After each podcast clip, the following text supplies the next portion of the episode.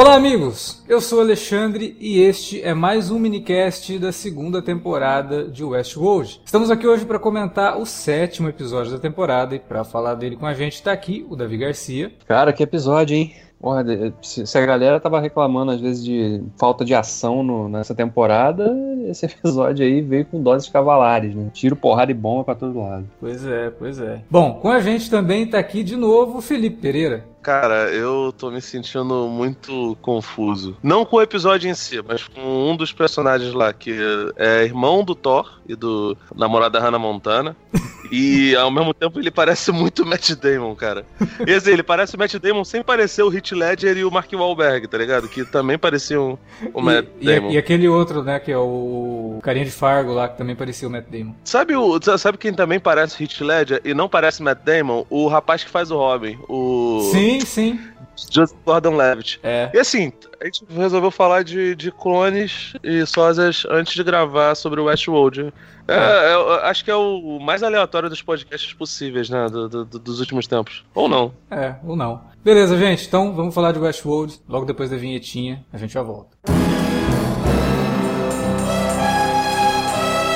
Você curte os podcasts do Cine Alerta e quer ajudar a gente a manter esse conteúdo no ar? É muito fácil. www.padrim.com.br barra Cinealerta. Entre lá, dê uma olhada nos planos que temos à disposição e nos ajude. Como um dos nossos colaboradores, você ainda pode participar de hangouts, de sorteios mensais e de um grupo secreto no Facebook, onde você pode dar críticas, sugestões de pauta e muito mais. www padrim.com.br barra cinealerta. Entra lá, é rapidinho e você pode ajudar a manter o Cine Alerta no ar com esse conteúdo que você gosta. Fique agora com o podcast.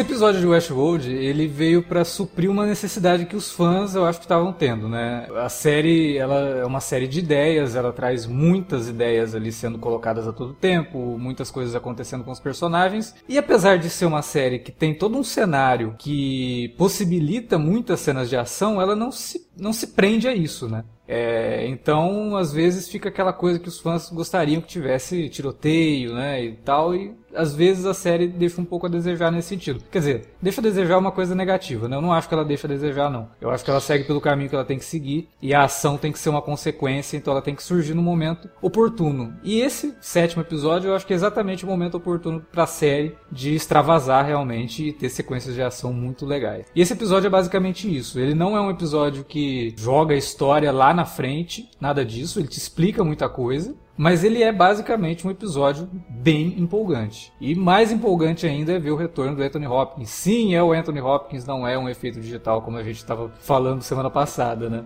Não, como a gente não. Como uma pessoa, é. que é o Davi, tinha falado de maneira completamente irresponsável. Pensando, pensando no, no, orçamento da série, imaginei que fosse só um efeito digital, né? Ah, você lá, agora cara, é contador mas... de série, você agora. Tesoureiro. Aqui é, aqui é multitasking, rapaz. Multitasking. Ah, vai te catar, cara. É vergonhoso. E mais vergonhoso ainda é o seu Alex encobrindo o erro do amigo, falando que nós falamos. Nós falamos uma pinóia. Eu fiquei defendendo. É o Anthony Hopkins, sim. Mas tá aí, né? Voltou bem pra caramba. E, porra, basicamente ele, ele ratificou todas as teorias que a gente tava Tava levantando nos últimos episódios, graças a Deus, né? É, porque não Esse é uma série vai... difícil. Cara, a verdade é a seguinte: não é, não é. Westworld é uma série muito bem escrita que parece ser difícil de ser compreendida, mas ela não é. Se você prestar atenção no que tá acontecendo, ah. você não tem dificuldade em decifrar o negócio, entendeu? Se você não ficar multitasking que nem o Davi jogando Tetris enquanto tá vendo Westworld, e por isso não deve ter percebido que era o Anthony Hopkins no final do episódio, né? Tava lá, enfim, não vou também ficar esculachando, não, que eu sou um cara piedoso, ao contrário de você. Tá? Eu tô É apontando pra você mesmo que você não me olhando. Não, eu tô brincando. Na- Mas, Na cara não, pra não estragar o velório, né? Não, mas sério, é... é, realmente não é uma coisa difícil de, de você de você decifrar, né? Tanto que, assim, eu até dar uma zoada falar, não foi no oitavo, foi no sétimo episódio que eles revelaram a coisa que todo mundo já sabia. Mas, pelo menos nesse momento, quando ele revela isso, nem tem muita pompa, né, cara? Tipo, Lá no oitavo episódio da última temporada, lá, o lance do Will, tipo, pô, vamos botar aqui vários ângulos de cena pra mostrar que quem é o, o Homem de Preto, esse negócio todo tal. Ao passo que todo mundo já sabia, obviamente, né? Aqui não, ele é meio, meio discutido. Ah, cara, ah, vocês já estavam percebendo, né? Então, é isso. E, e ficou natural, ficou bom pra caramba. Tem uma coisa que, que esse episódio aponta, que é uma coisa que a gente já tinha visto no episódio de abertura, que é aquela cena dos vários anfitriões lá boiando na, naquele mar, lagoa, sei lá. É que, dada a informação que é coordenada nesse episódio, no sentido de que não tem mais backup das memórias desses anfitriões, aquele, aquela galera que morreu, morreu mesmo, né? Não tem mais essa de. incluindo aí o nosso amigo Ted, né? Que era um dos Então. corpos lá, né? É, pois é, essa é a grande sacada do plano da Dolores, né? Que, aliás, o episódio ele, ele trabalha com umas ideias bem legais, que é a questão do livre-arbítrio versus a programação do Ford, que até o próprio Bernard lá dentro do, do berço, né, do, do Cradle, ele conversando com o Ford, eles discutem sobre isso. É, tipo, o livre-arbítrio é uma falácia, porque você na verdade programou eles para fazer isso, o Ford não, né? É, eu, eu realmente coloquei isso para que fosse um novo jogo. Não é o meu jogo, é o jogo de vocês, né? Então tem toda essa questão ali, mas fica aquela coisa que a gente tinha comentado, acho que no primeiro episódio dessa temporada. Não existe algo realmente livre ali. Faz parte da programação do Ford. E aí quando você chega nesse ponto de que a Dolores ela quer destruir e ela destrói efetivamente o Cradle para poder impedir que eles continuem sendo explorados, porque ela fala que o Cradle são as correntes, né? É o que ainda transforma eles em propriedade da Delos. Né? É o que faz com que eles ainda possam ser controlados. Porque se eles conseguirem matar a Dolores, por exemplo, tem o backup lá que pode ser colocado num outro corpo. Então, é, tudo isso é, é muito é muito coerente, sabe? São, são ideias muito coerentes que estão sendo expostas ali e que eu acho que o episódio trabalha bem. Embora tenha aquele, entre aspas, problema que a gente tanto apontou na primeira temporada, que é o problema da exposição. Muito do que a gente descobre aqui é por conta da exposição e não porque a série deu tempo para que a gente descobrisse sozinho. né? O próprio Ford, no momento ali, ele faz um comentário sobre isso, sobre o tipo de narrativa que é o Westworld, né? Quando o Bernard pergunta para ele, tá, mas o que, que tem lá? Ele fala, não, que graça tem se eu te contar o que tem antes de você chegar no final, né? Mas eu tenho que te contar o que está acontecendo, porque senão você não vai entender o que vai acontecer no final. Então a série ela, ela tem esse, entre aspas, problema da exposição exagerada. Só que nesse episódio, apesar de ser bastante expositivo, eu não senti aquela autoindulgência que eu senti no final da primeira temporada. Sabe? Como se eles estivessem explicando algo mega complexo, inteligente, que se sem essa explicação você não entenderia. Eu só acho um pouco preguiçoso de precisar da explicação aqui. Eu acho que se tivesse dado um pouco mais de corda, o espectador mesmo teria já feito essas conexões, como a gente falou ali atrás. Quem está prestando atenção já fez as conexões. Né? É, ainda falta muita coisa para ser descoberto, como por exemplo o que, que é realmente, efetivamente né, esse lugar que está todo mundo indo, né? Essa arma que o, que o Homem de Preto diz que existe ali é só a questão mesmo deles utilizarem a consciência das pessoas que visitam o parque para que futuramente essas pessoas pudessem ser transplantadas para um corpo robótico e tudo mais, ou tem algo além disso, né?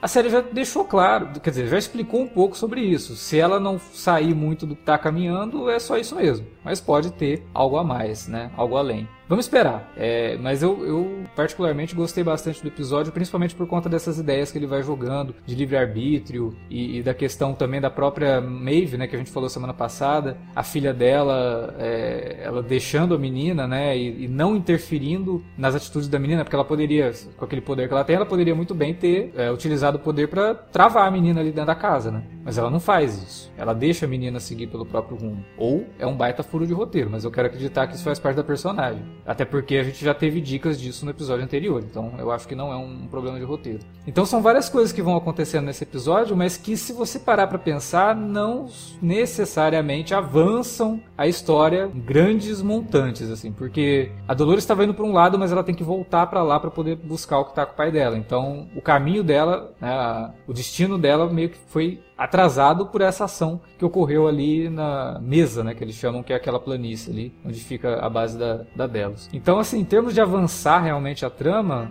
nem tanto, mas a gente descobre muita coisa que já aconteceu e que vai lá na frente refletir na trama futura, que a gente estava vendo já desde a primeira, do primeiro episódio dessa temporada. Então é um episódio bastante interessante, cara. Eu acho que a montagem dele é boa por poder jogar todas essas timelines aí e não ficar confuso, você entender o que está acontecendo e finalmente colocar os personagens rumo a uma coisa só. Né? Essa coisa da, do excesso de exposição que tem nesse episódio mas é curioso também. Ele tem realmente, mas é curioso porque eles fazem de uma maneira que não é um personagem explicando, né? Necessariamente, né? É um personagem perguntando pro outro confirmar, né? Que é o Bernard quando ele tá lá no, no, no Cradle. E ele tá, ah, então peraí. Então, na verdade, o parque não era para monitorar, para fazer um controle do, dos anfitriões, era para fazer um controle dos, dos visitantes né, para decodificar o que eles estão fazendo. É isso aí? Né, o Ford ele não fala é, né, não fica assim, mas é, é através das perguntas é que a gente vai tendo as confirmações da natureza daquele lugar, do propósito do trabalho que estava sendo feito. Justamente é. esse diálogo eu achei problemático, porque isso já foi dito na série. É, mas eles, mas é que assim. O William já, já falou lançado. isso há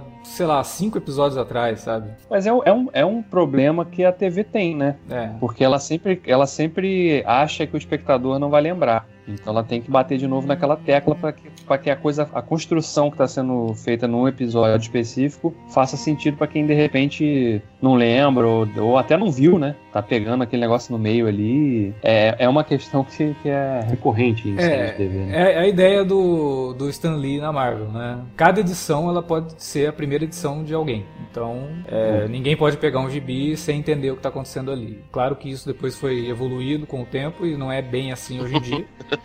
É... Evoluído pro ponto de o Wolverine em todo coisa falar, meu nome é Logan, eu sou melhor do que memória, faço. eu sou melhor do que faço, tipo, era meio que uma, uma senha para ele não esquecer, porque ele tava percebendo que tava vindo a memória dele sendo rebutada, né? É, mas de qualquer forma, isso é algo complicado, né? A gente já viu um personagem falando isso, então não é epifania de ninguém e não é nenhuma grande descoberta pro espectador, que já foi confrontado eu com essa acho, ideia, né? Eu acho isso tranquilo, cara. Perto das outras coisas, uma das paradas que eu fiquei um pouco intrigado, na realidade, é como tá funcionando o lance do Ford e o que exatamente ele é ali. Porque a gente não vê o corpo dele em algum. O lance é que a, a, narrativa do Bernard barra Arnold aí ela é muito confusa. Você. Ela viaja muito em linhas do tempo, né?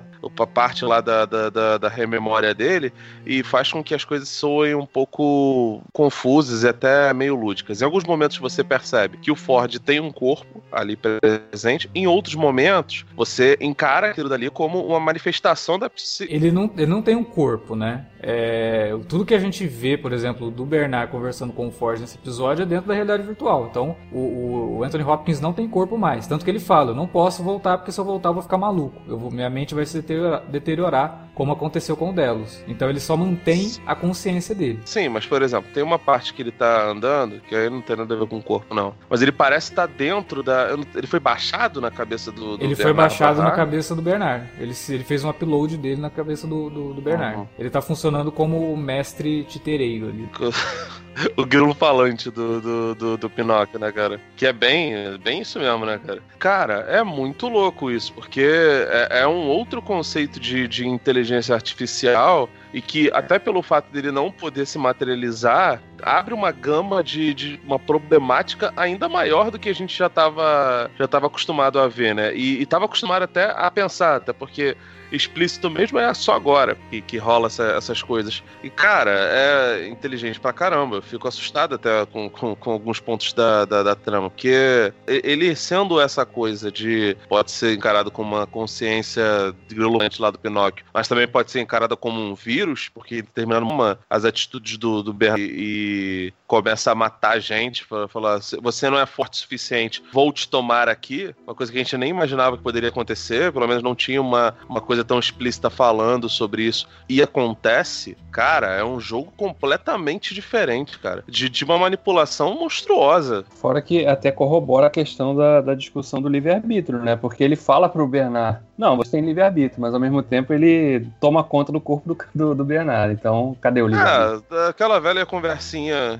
de fanático pela Bíblia que fala que Deus permite que você faça tudo que, o, o que você quiser, desde que lhe convenha. Porque se você não fizer, ele simplesmente. O povo começou a fazer a fornicar, a fazer um monte de merda, ele foi lá e meteu o fogo em, em Sodoma e Gomorra. É, o povo tava sendo mal, ele foi, jogou água e Noé ficou na, na, na porra da arca junto com a família dele, sabe? É, é, um Deus meio vingativo. Ford é muito parecido com, com essa é, figura cristã, né? Do, especialmente do, do Velho Testamento. Depois veio o período da graça, onde essas coisas suavizaram bastante, e agora os nossos ouvintes cristãos com certeza devem estar muito bolados comigo, né? Eu tô falando da Bíblia, gente. Tá, o Felipe, lá, só, o Felipe só, gosta só de arrumar ler. confusão. Ele, ele, gosta de arrumar confusão com a política, com, com a religião. O próximo vai ser é, o quê? Não, eu gosto, de ser, eu gosto de ser coerente, só isso. Então, tipo, essa coisa é muito parecida com, com, com, com os dogmas religiosos, né? Obviamente. E, cara, traz uma, uma problemática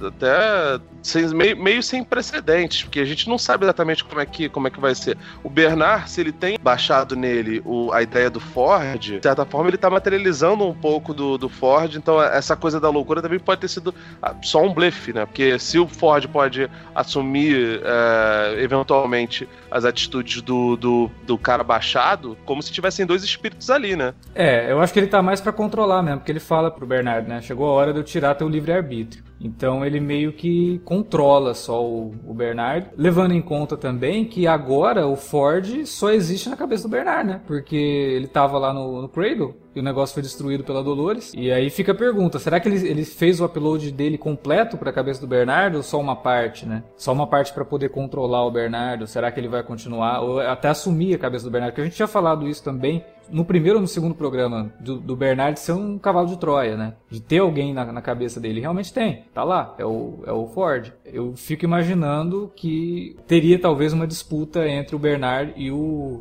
e o Ford em algum momento, né? Aí você coloca duas coisas bem distintas. Se realmente for só um pedaço da, da consciência do. Se o, o Ford não se baixou por completo, botou só um, um, um micro Ford ali, né? Que serviria de certa forma de, de pequeno, uma pequena amostra do que ele é e o todo ainda tá, tá no computador, seja lá o que for, ou ali é só uma cópia mesmo de segurança, você pode, pode encarar que ele não estava blefando. Ele só podia se colocar ali porque ele é uma cópia, mas se ele for por completo, ele realmente pode surtar, como ele disse que queria surtar. Né?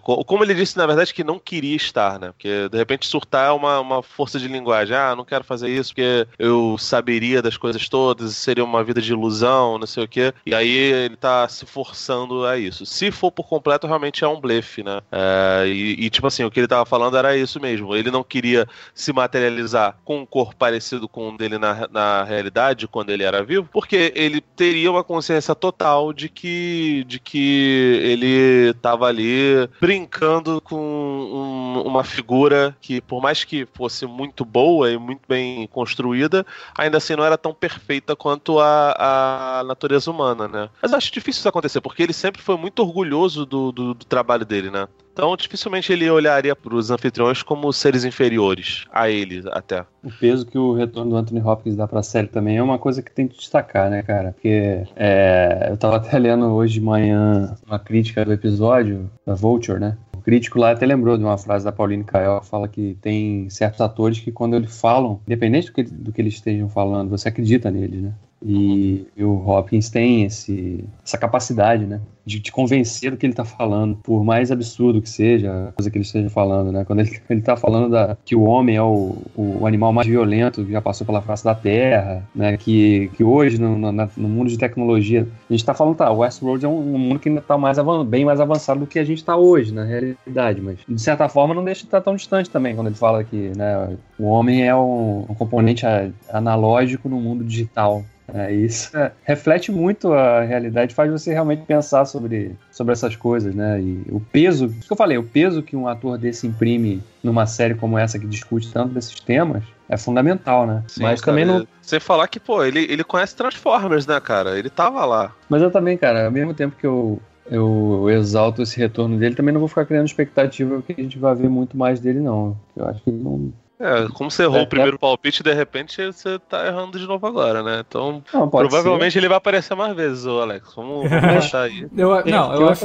eu, eu, concordo com o Davi nesse sentido. Não, eu também acho que é pontual, é pontual. É. Não acho que ele não possa. Não é que ele não vá aparecer de modo nenhum, mas duvido muito que ele esteja fixo até o final da temporada, pelo menos. Outro negócio que eu queria apontar, não sei se vocês também associaram isso, essa possibilidade, pelo menos, na cena que eles mostram lá no início, né? Aqueles vários clones do, do, do Bernard, é, levantar a ideia de que, porra, tá, se, se, tem vários dele, por que, que não pode ter vários de outros também? Sei lá, da Dolores, talvez, né? Ou até o outro personagem também, que a gente não tá. A gente acha que é humano e pode ser um anfitrião também. Então. Eu não sei, cara. É, eu é... acho que tem alguma coisa envolvendo o Homem de Preto. Eu ia boa, falar isso, cara. Porque, porra, ele foi saraivado de balas, né, cara? E ele consegue escapar é, da, da galera ali que tava de carro, cara. Como assim? Não, e outra coisa, a narrativa dele seria jogar o jogo. Ele acha que é um, né? De chegar no lugar. Né? Ele não sabe exatamente o que, que é. E tem essa fixação, essa obsessão. Lá, cara, também pode, pode ser, né? Essa, nessa série eles gostam muito de plantar essas pequenas surpresinhas, né? Vai que. Não, mas final... também gosta,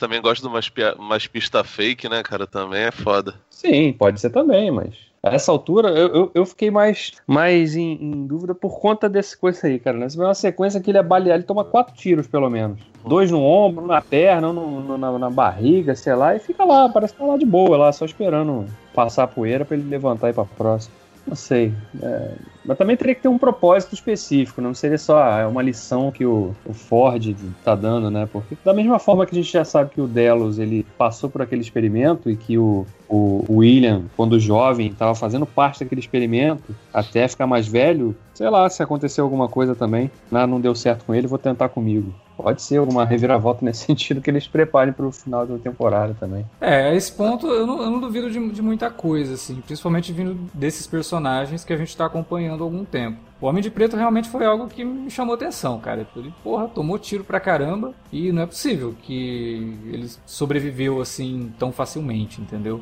É, e outra, ele tá no meio do nada ali. O que, que vai ser dele, né? É, a filha dele vai encontrar ele e aí vai levar, sei lá. É, ainda esse foi uma incógnita para mim. É, mas ela não ela é uma série que ela não deixa muitas aberturas nesse sentido, né? Porque o que o que, que mais poderia acontecer com o Homem de Preto? É, ser encontrado pelos indígenas, né? Os Ghost Nation, pode ser, uhum. eles estavam por ali, né?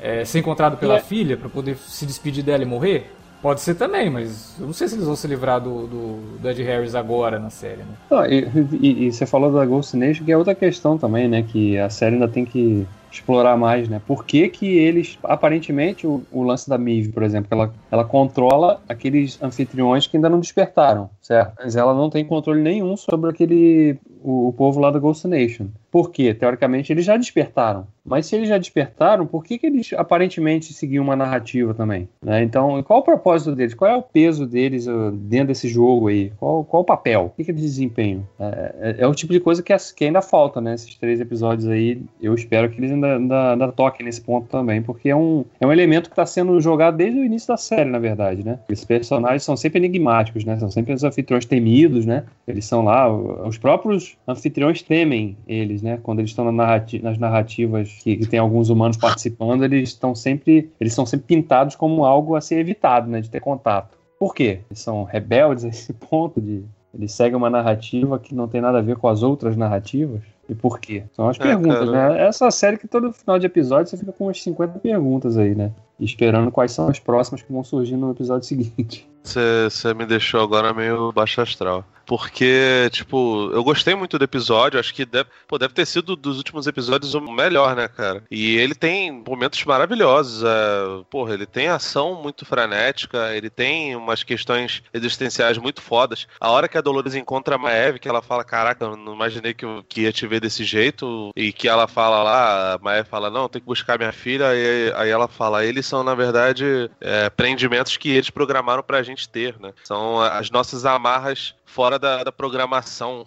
De, ou seja, não deixa de ser só programação. A gente, se, se, a gente quiser ser livre, a gente tem que ser livres deles também. É uma questão pesada. Agora, se a série for terminar com uma porrada de coisa para resolver, cara, fica muito complicado. Não, eu acho que agora a questão dela não é nem uma porrada de coisa para resolver. É para onde ela vai depois que ela resolver isso. Eu acho que a trama de Westworld, que a gente começou a acompanhar na primeira temporada, ela tá muito próxima de acabar. Ela acaba na segunda, entendeu? E aí o que vai acontecer na terceira, eu imagino que seja uma reviravolta totalmente diferente e algo totalmente novo.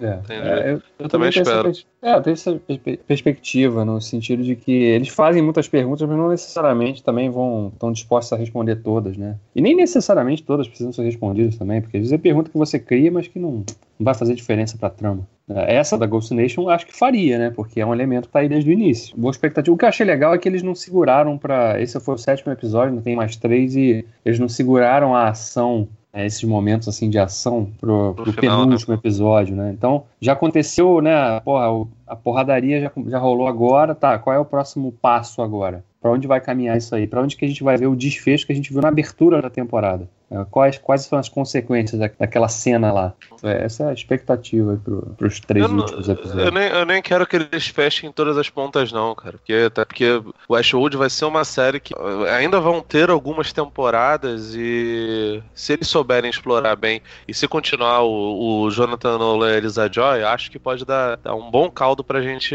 ainda apreciar, sabe? A terceira temporada já tá confirmada, né? É, a gente já é, falou isso é. também, né, por aqui, né? A, a gente espera, tomara que Westworld não seja uma série que se alongue demais também. Que tenha, sei lá, quatro temporadas, tá bom, tá ótimo. Isso é, nunca é bom, cara. É muito, é muito chato esse tipo de coisa. Eu espero realmente que ela pare algum tempo. Mas, cara, até aqui tem sido uma coisa legal, tem nada absurdo, nada muito é, caramba, detestei, ah, quero que morra a Lisa Joy e o Jonathan Nolan. Não, nada disso. Por enquanto tá, tá, tá ok, né? E eu nem quero que também feche essas pontas, não. Tá de boa. Deixem aberto pra gente ter mais coisas para poder discutir nas, nas próximas. Eu espero que pelo menos o arco da Maeve e da, e da Dolores sejam resolvidos, porque quando você começa numa série ou num filme, ou seja lá for, numa história maior, você começa a abrir muitas portas, em algum momento você vai ter que fechar algumas delas. Eu espero de verdade que eles fechem as portas corretas, sabe? Não que matem as personagens, mas que elas possam ser utilizadas para outra coisa que não necessariamente a, a mesma coisa que elas estão buscando nesses 10 episódios, sabe? Que agora elas tenham novos objetivos, que tenha realmente uma evolução de coisa. Que franquias tendem a ficar se repetindo. E boas sequências são aquelas que conseguem evolu evoluir os conceitos, né? Essa segunda temporada conseguiu evoluir muito o conceito da primeira. Para mim, ela, é, ela é indiscutivelmente melhor do que, a, do que a primeira. E, cara, eu espero que ela siga mais ou menos nisso, né? Pelo menos mantenha o mesmo nível nas outras. É, eu também tô achando essa temporada mais interessante porque ela não precisa ficar perdendo tempo com introdução nem nada, a gente já conhece os personagens, né? Então fica mais fácil de você evoluir isso. Mas eu, eu concordo com você. Eu, eu não gostaria que as coisas fossem estendidas demais para depois gerar uma expectativa muito grande também e, e, meio que ferrar com a cabeça do espectador à toa, assim. Tomara que a gente tenha ainda faltam três episódios para acabar a temporada. Tomara que sejam três episódios legais. Como eu falei, espero, né? Fechem essa uma parte dessa trama para que depois na terceira temporada a gente veja coisas novas, a gente veja novos elementos sendo introduzidos e dando a continuidade ao que começa aqui, né? É essa revolução aí do, do, dos anfitriões e o que, que isso pode significar para o mundo exterior ao Westworld. Né? Eu acho que é isso que muita gente quer ver também, né? Como que isso pode ser aplicado no cenário do, do mundo exterior. Pode se transformar numa série completamente diferente. Pode ser algo muito bom, né? Mas pode ser algo que até perca um pouco a identidade da, da, do que a série é. Mas quero imaginar algo interessante acontecendo na terceira temporada por conta de tudo que a gente está vendo aqui, né? Outras ideias sendo abordadas e tudo mais. Uma, uma coisa também que a gente não pode deixar de comentar é que, como a gente falou semana passada, aquela conversa da Dolores com o Bernard na verdade não era nem uma conversa entre os dois de verdade, né? Estava acontecendo dentro do Cradle, como a gente tinha falado é. por conta da alteração de razão de aspecto, né? Cenário. Também, né? Oi? Cenário também, né? Ah, Era sim, é. diferente. O cenário que era diferente, mas principalmente pela razão de aspecto. Porque o episódio passado ele explicou o que, que era a razão de aspecto, né? Isso, É. foi das- isso foi interessante, isso foi inteligente, inclusive. Ele explica pra você visualmente que é um, um outro mundo que tá ali, não é aquele que você tava esperando. Isso daí eu achei muito bom e com isso a gente também, por tabela, entende que aquela conversa toda da Dolores com ele era ali. Mas o que vai além, a Dolores ajudou a criar o Bernard com o Ford. Tô louco, né, velho? É, É. é muito foda isso, né? Se eu fosse paulista, falar uma puta inversão de valores, né, meu? É muito É foda que nem isso, você, me, é que nem você me falando de, de, de data de, de, de jogo de futebol, né, cara? Parece que o jogo virou, não é mesmo? nesse, momento, nesse momento eu estou com as, as mãos assim. É, cara, eu gostei. Eu achei isso muito, muito doido, cara. Porque trabalha com a ideia dos anfitriões criando anfitriões, né? É, e, e também é uma ideia que já vem sendo é, amplamente discutida na série, né? Do que, que faz o ser humano? Memória, o sofrimento, né? São coisas que a gente já viu discutidas aí que são bem legais, mas que aqui nesse episódio são muito bem colocadas novamente. Por exemplo, o que, que faz alguém ser humano? É a mortalidade. A, a Dolores ela deu isso pros, pros anfitriões nesse episódio. Ela deu a mortalidade. Ela, ela deu a morte definitiva para eles. O que, que isso pode representar na programação deles? Do Ted especificamente, né? Porque ele tem a consciência de que ela, ele foi modificado à revelia, né? Também. Né, você, além de me modificar a revelia, eu não queria ser essa pessoa, esse cara que mascara os outros assim, né? A gente viu na cena que ele enfia a porrada lá no nosso amigo do, do cartel irlandês lá de Sons of Anarchy. Porra, ele cobre o cara de caceta e, né, e não para. né? Eu fiquei até esperando a cena que eles iam mostrar lá o meio Walking Dead, o rosto do cara todo espatifado, mas eles nos pouparam dessa. Só um momentinho. Você deixou de falar porrada pra poder falar caceta, ô, Davi? É isso mesmo? Você tá de sacanagem, né, cara? Dá mesmo, né? Não, po- Porrada é muito pesado. Vou falar caceta, que aí realmente não vai ter problema nenhum. Então, ótimo. De novo, né? A questão do, do Ford lá falando que, não, eu tô dando livre-arbítrio, mas ao mesmo tempo tá, tá tomando conta do corpo do Bernard. A Dolores falando que é, pra mim, que é importante ter o livre-arbítrio pra poder escolher o que quer fazer, mesmo que a sua escolha seja, signifique morrer sofrendo aí. Né? E depois ela altera o comportamento do Ted e em seguida acaba com todos os backups, tirando a chance do cara voltar a ser aquele o bom moço, né? que Ele era até então. Então, tem é, é o tempo todo essa contradição, né? Entre, entre o discurso e a prática também, né? Uma outra coisa legal também da trama futura, né? Da timeline lá da- das duas, daqui duas semanas, é a questão de finalmente descobriram a natureza do Bernard, né? Numa cena bem legal, que é, como a gente comentou ali no começo, a questão das cópias do Bernard, né? Quando eles começam a tirar o negócio, a gente já sabe o que é que tá ali, né? Não, não é surpresa pro espectador, é, mas quando mostra, assim, a cara de todo mundo Fora que teve outra questão, né?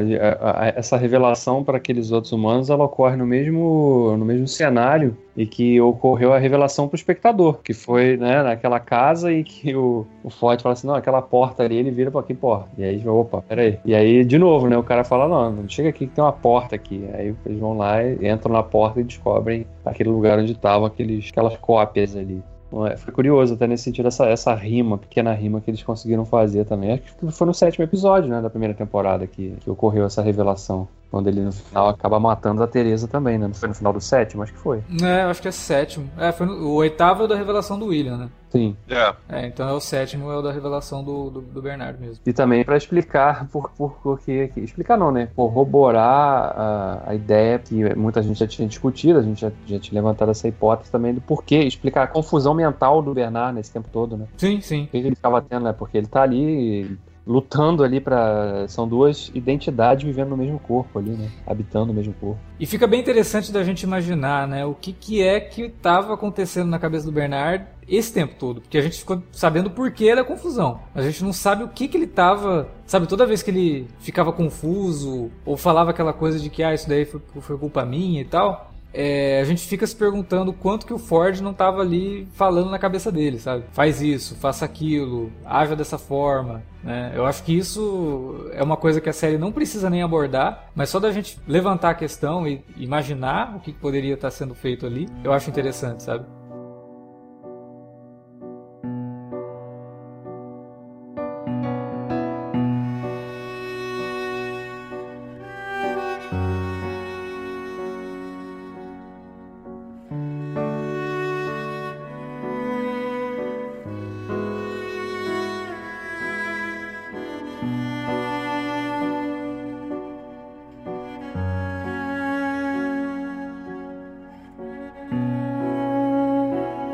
Era isso que a gente tinha para falar sobre o Westworld essa semana. Eu acho que a gente até poderia ter mais coisas para falar, mas agora vamos jogar a bola aí para você que nos ouviu durante esses 40 minutos, 30 e poucos minutos de minicast. Continue essa discussão aí na área de comentários ou manda um e-mail pra gente para alertavermelho@cinealerta.com.br. Fala com a gente também nas redes sociais, facebook.com.br cinealerta ou arroba cinealerta no Twitter. Não se esqueça de, além de conversar com a gente nas redes, você também pode indicar o nosso podcast aí para sua lista de amigos. Né? Divulga os minicasts de Westworld e Handmaid's Tale que a gente está gravando aqui semanalmente. Semana que vem tem mais Westworld, tem Handmaid's Tale na terça-feira e tem um alerta vermelho bem nostálgico e bacana que eu acho que vocês vão curtir bastante. É isso, valeu pela audiência, até a próxima.